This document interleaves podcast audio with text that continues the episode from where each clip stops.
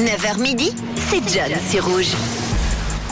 Et on va passer à l'info du jour. Pour quel artiste sportif star seriez-vous prêt à tout pour les voir, pour les rencontrer? C'est la question que je vous pose ce matin dans ce 9-12. Elle est en lien justement avec cette info, cette anecdote qui nous vient du Pakistan où deux jeunes filles âgées de 13 et 14 ans ont disparu samedi de leur maison, de leur ville. Une affaire qui a affolé les parents et la police locale. Et après quelques heures de recherche, ils ont fait une perquisition à leur domicile et dans la chambre des jeunes filles, des deux jeunes filles, la police a trouvé un journal intime qui révélait leur projet de voyage. Ils voulaient voyager en Corée du Sud pour rencontrer leur groupe préféré. Leur groupe préféré, c'est BTS.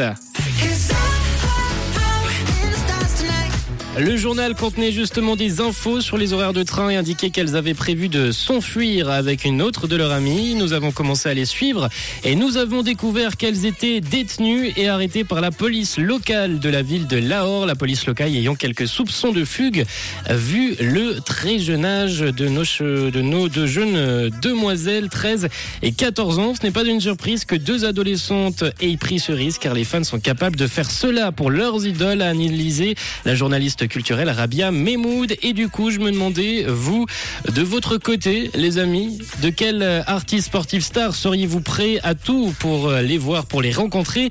Et qu'est-ce que vous avez fait de plus fou pour aller à une fête, à un concert, à un festival, à un événement, pour éviter en tout cas le contrôle des parents? 079 548 3000. Vous m'envoyez vos messages, vos expériences sur le WhatsApp de Rouge et on en parle après la musique avec Megan Trainor qui arrive, Made Your Looks Rouge. Belle écoute, il est 9h27.